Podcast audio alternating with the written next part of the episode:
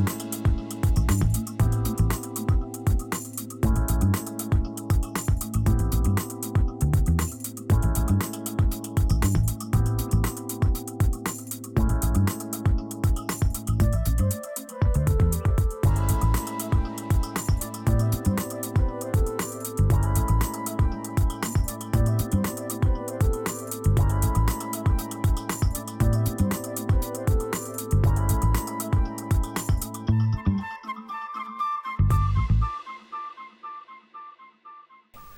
ce livre où Dieu joue un très grand rôle n'est pas un livre religieux, c'est un livre qui sort de ce sentiment d'étonnement.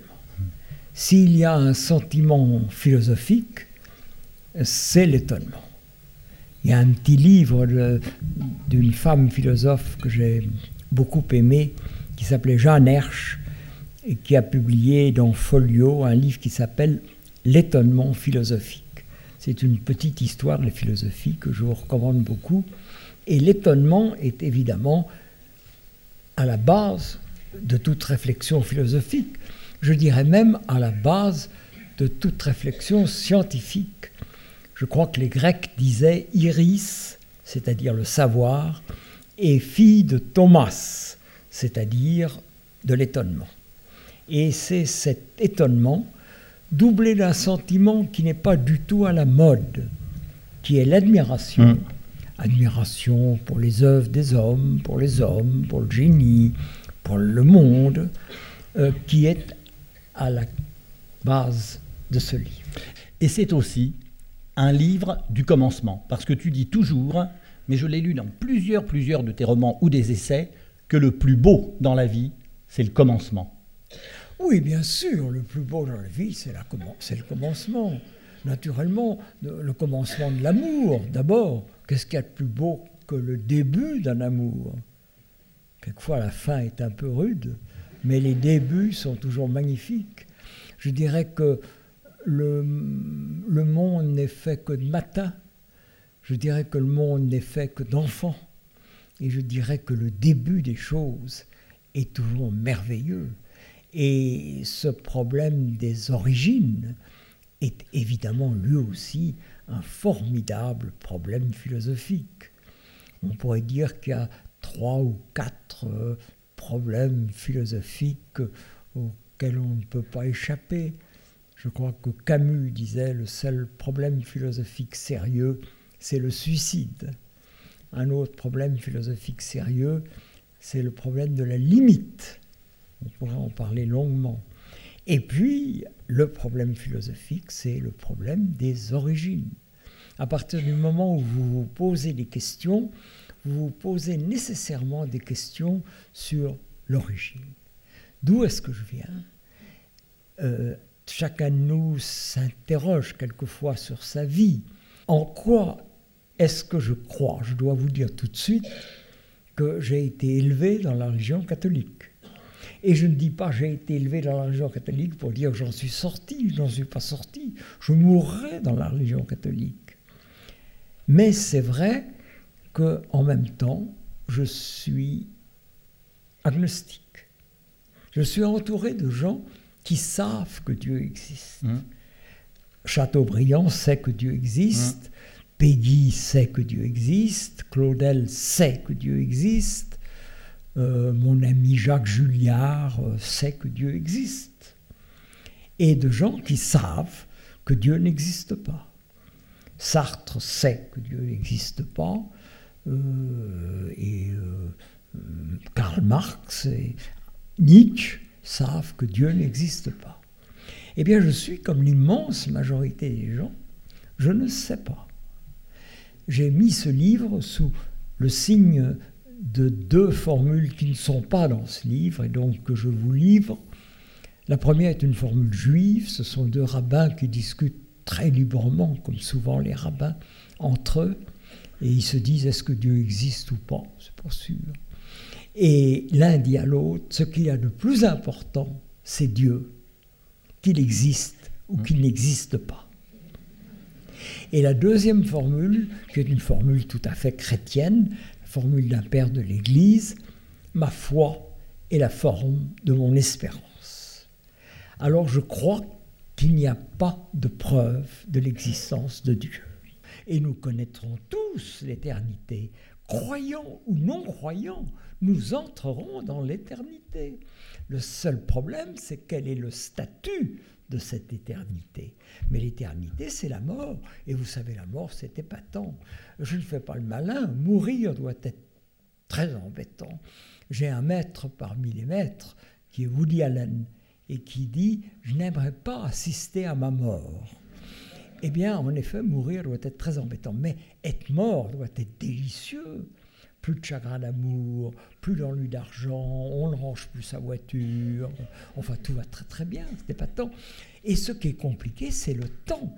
Alors ne me mettez pas sur le temps cette espèce d'avenir dont on ne sait pas ce que c'est et on ne sait pas d'où il vient, mais qui arrive immanquablement.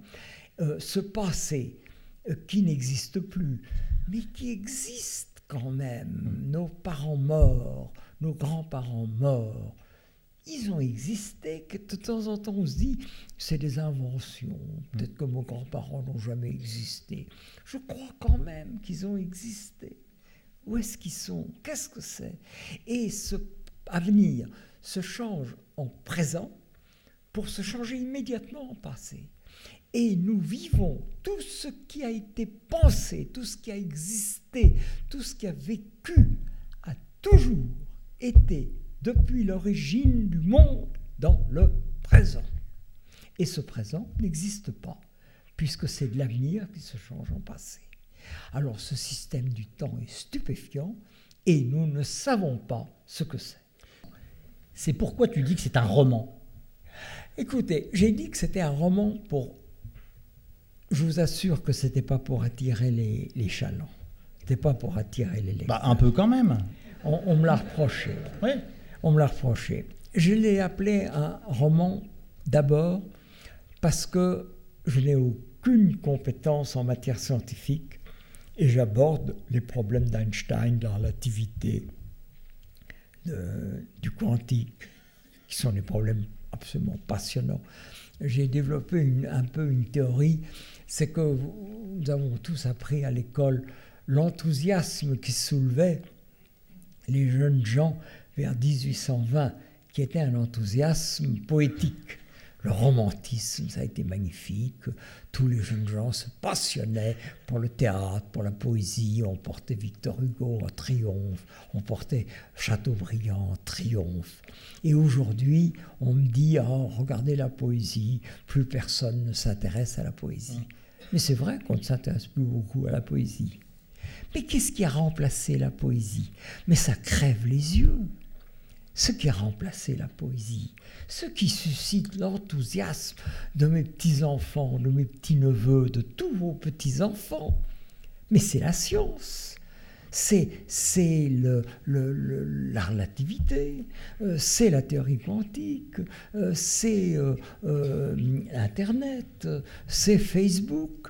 Voilà ce qui a remplacé la poésie. C'est le même mouvement d'enthousiasme. Mais oui, mais pourquoi, par exemple, tu dis ça Je suis d'accord, mais pourquoi tu n'as pas de portable? Pourquoi tu n'as pas de téléphone portable?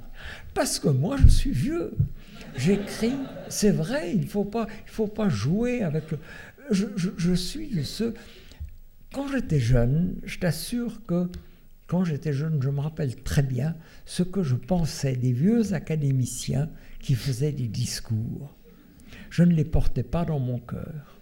Et je me suis juré que je ne serais pas de ces vieillards qui disent Ah, comme c'était bien notre temps et comme c'est moche aujourd'hui. Ça, non. Aujourd'hui, c'était pas tant. C'était pas tant. C'est très très bien. Simplement, moi, je suis resté au crayon, je ne tape pas à la machine, je ne sais pas très bien parler au téléphone, je n'ai pas de fax, je n'ai pas de portable, je n'ai pas d'internet, j'ai rien de tout ça. J'écris au crayon. Mais je crois à la science et je ne voulais pas que mon livre apparaisse comme un essai scientifique, ni même comme un, un essai philosophique. C'est une rêverie sur le monde, je l'ai appelé roman. En plus, il me semble que la vie de chacun de nous, c'est un thème tellement, tellement bateau, vous savez le nombre de gens qui arrivent chez les éditeurs en disant ma vie est un roman, Euh, mais c'est vrai, c'est vrai dans la plupart du temps. Euh, quelquefois, on m'interviewe et j'ai toujours envie d'interviewer la personne qui m'interviewe. Parce que je me dis, elle aussi, elle doit avoir une vie intéressante. Et au-delà de la vie, l'histoire est un roman formidable. Pour nous qui avons vu la montée du communisme, la montée du fascisme, la chute du fascisme, et qui avons cru que le communisme allait gagner j'ai travaillé avec quelqu'un que j'admirais beaucoup, qui était Raymond Aron. Raymond Aron était convaincu que le communisme triompherait. Il menait un combat d'arrière-garde. La chute du mur de Berlin a été une surprise pour tout le monde. C'est un roman formidable. Au-delà de la vie, au-delà de la vie des hommes, la vie la vie des animaux, des espèces, c'est un roman formidable. le soleil, la lune, les, galaxies, c'est un roman formidable.